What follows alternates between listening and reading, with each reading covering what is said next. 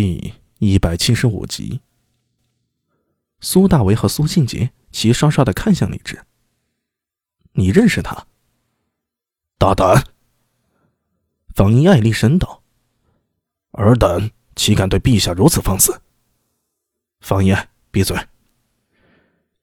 李治扭头瞪了方一爱一眼，然后对苏大为和苏庆杰二人道：“前任太师令袁先生曾留下一部奇书。”名为《百鬼夜行》，里面共记录了九百九十九种诡异，幻灵就是其中一种。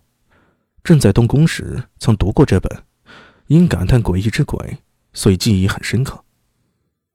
幻灵又名白蓉，因遍体如雪白毛，也叫雪蓉。它有幻化之能，且极具蛊惑之力。而且书中记载，雪蓉有一种半身诡异。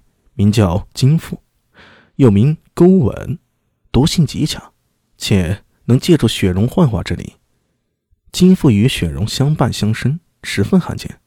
又因雪容外形与一种八臂魔猿相似，所以很多时候啊，人们会把二者混淆着。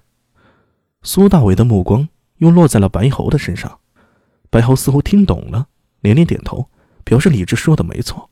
啊，陛下果然博学。臣还是第一次听到这种说法。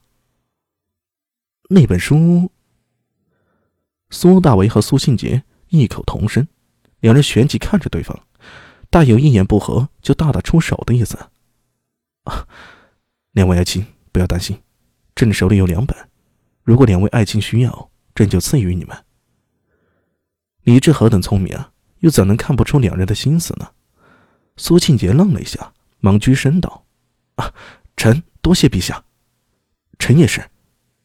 苏大伟有些不太情愿，哼哼唧唧的朝着李治拱手道谢。啊，无妨无妨。李治并没有把苏大伟的无礼放在心上。事实上，苏大伟更加无礼的事情都做过，李治还真的能和他翻脸不成？最重要的是，他想要问清楚，苏大伟是不是受五妹所托。对了，怀孕了？秦怀玉，房一爱好像突然想到了什么事情，忙如临大敌，向四处张望。苏大为和苏庆杰这时候也才想起秦怀玉，两人忙转过身，就见秦怀玉正挣扎着从废墟里站起来。陛下小心！房一爱横身站在李治身前，面露紧张之色，而苏大为和苏庆杰则看着秦怀玉，就见他拖着雷火大棍。脚步踉跄的走了过来。大块头呢？啊？刚才那个怪物呢？李治看着秦怀玉那茫然的模样，似乎有些明白了。秦怀玉，你还认得朕吗？秦怀玉愣了一下，看向李治，忙躬身道：“，臣秦怀玉拜见陛下。你怎么在这里？”秦怀玉一愣。眉头沉思，脸上露出困惑之色。是啊，我怎么在这里？李治扭头看向苏大为，苏大为则点了点头，说道：“陛下，应该就是你猜想的那样。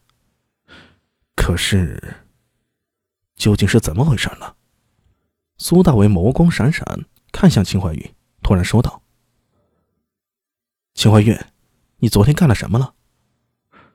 昨天，秦怀玉想了想，很郑重的回答道：“昨天，我给太宗爷爷守完灵后，准备回家，路上就遇到了柴令武，他请我吃酒，然后，对了，然后我怎么了？好像醒来后就在这里了。”苏大为向李治看去。柴令武，李治眉头一蹙，说道。先帝驾崩之后，怀玉就一直为先帝守灵，寸步不离。如果说他是在守灵之后遇到麻烦的话，那就是说去年六月份开始他就中了鬼术了。很有可能。陛下小心有诈。房燕有点不太放心，忙开口提醒：“朕相信怀玉，更相信他不会坏朕的性命。”就如先帝相信胡国公一样，李治这话说出口，方一案一肚子的话只能憋回肚子里去了。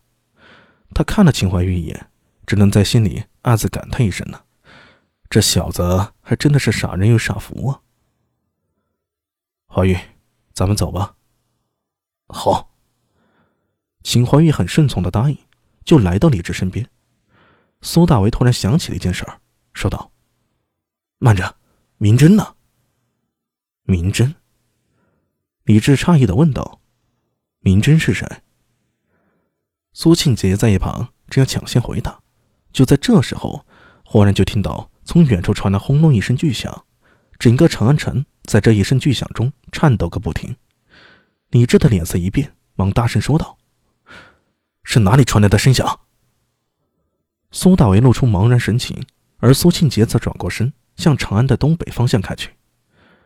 房遗爱反应最快，在愣了一下之后，立刻大声说道：“陛下是龙首原大明宫。”